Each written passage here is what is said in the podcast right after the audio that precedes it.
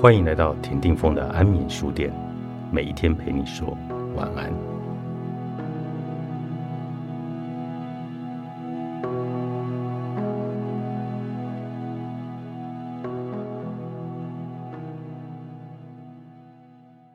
在城市最好与最高阶层的生命，在另一个世界也只会为至高与至善存在。在人的一生当中，它与自然之间不仅有灵性上的关联，还会有物质上的关系。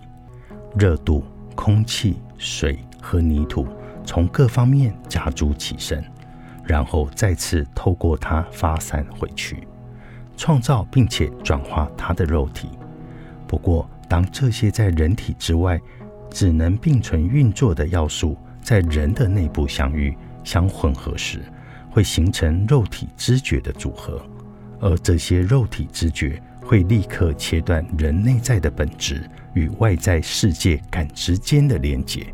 人只有透过感官的窗口，才能够借由肉体的框架向外观察，并且理解外在的世界。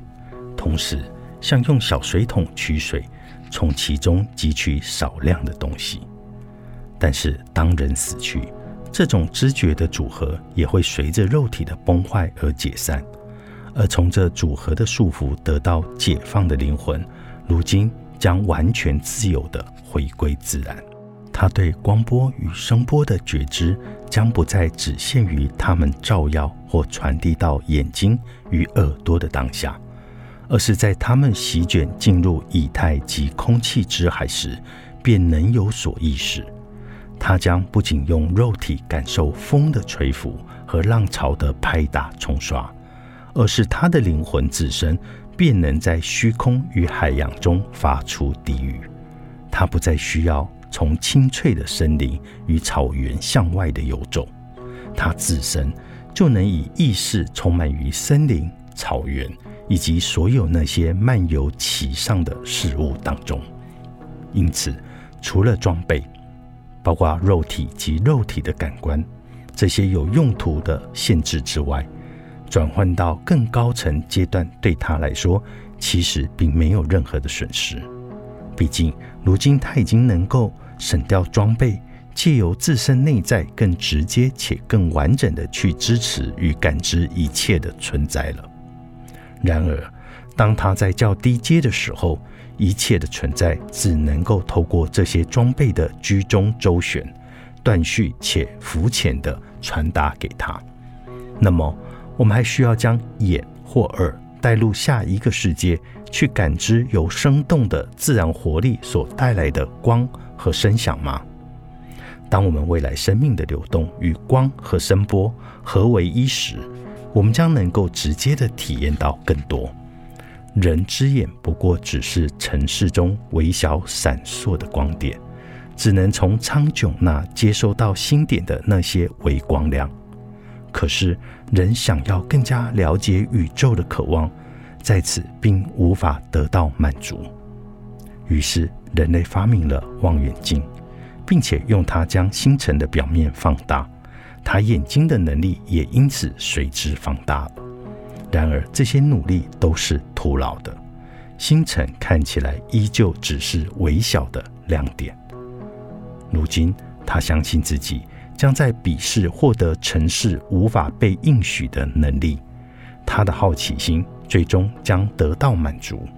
一旦能够进入天堂，他将立即得到以感知那所有曾在他世俗之眼前保守的秘密。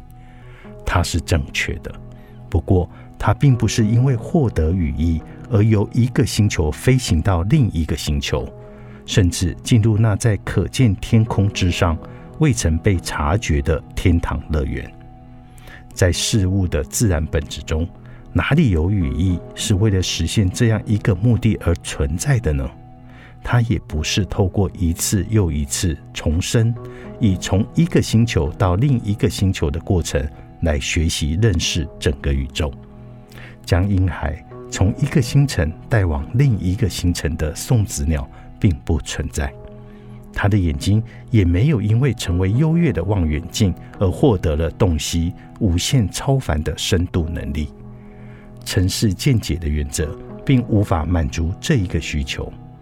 不过，他将成为伟大神圣的存在的一份子，并且在其中获得支持，获得那天堂乐园中的一切，并且在自己与其他同被神圣荣光照耀的那更高阶层存在之间，正得一席之地。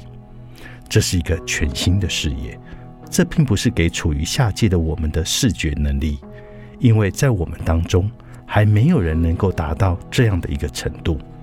地球自身就如同一个巨大的眼球，在广袤的星海中浮沉游弋，并且在其中旋转环绕，从四面八方接收穿越彼此无数次，却未引起分毫骚乱之浪的鼓动。